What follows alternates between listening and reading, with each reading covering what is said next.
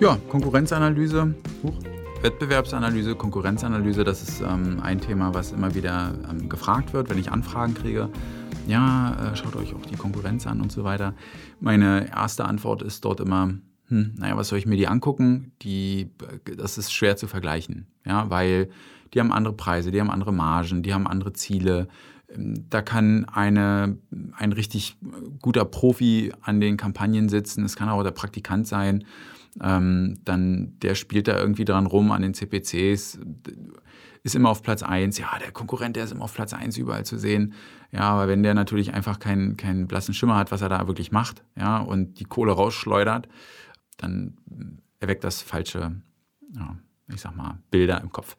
Und deswegen bin ich da immer so ein bisschen ähm, vorsichtig. Wenn ich Online-Marketing-Strategien oder Online-Marketing-Konzepte für Kunden erstelle, dann ist das allerdings schon ein wichtiger Teil, weil das dann nicht mehr dezidiert um einen einzelnen Kanal geht, sondern ähm, ganzheitlich betrachtet wird. Und da kann man schon einiges lernen.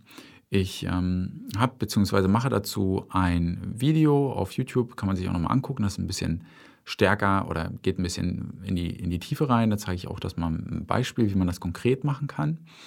Ähm, in der Folge vielleicht nur ergänzend dazu, wie man so generell oder wie ich so generell rangehe. Na, oder nee, nicht anders, sondern ich glaube, der, der wichtigste Punkt ist halt immer bei der Konkurrenzanalyse, dass man versteht, wer ist wirklich meine Konkurrenz und wer halt nicht.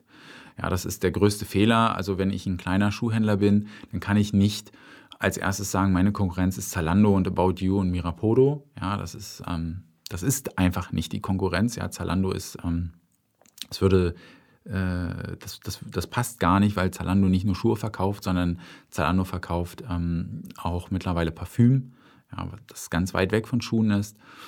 Und ähm, deswegen ist Zalando da einfach nicht mehr mein Konkurrent. In einem einzelnen Kanal, auf ein einzelnes Keyword kann das schon so sein, ganzheitlich, wenn ich das ganzheitlich betrachte, aber absolut nicht. Spielen in ganz anderen Liga.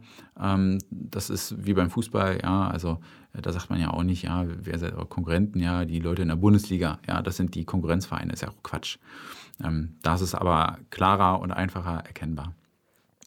Und das ist aber auch genau der Punkt, dass man probiert, so gut wie möglich herauszukristallisieren, wer ist denn wirklich meine Konkurrenz? Und ähm, ganz einfach ich sag mal, kann das schon immer sein, dass man erstmal guckt, okay, ähm, in welchem Preissegment bin ich unterwegs, ja, ähm, und dass ich einmal gucke, muss ich lokal oder bin ich global unterwegs, ja, also wenn ich nur in meiner Stadt bin, dann ähm, ist das auch noch was anderes, als wenn ich irgendwie deutschlandweit oder europaweit ähm, agieren kann.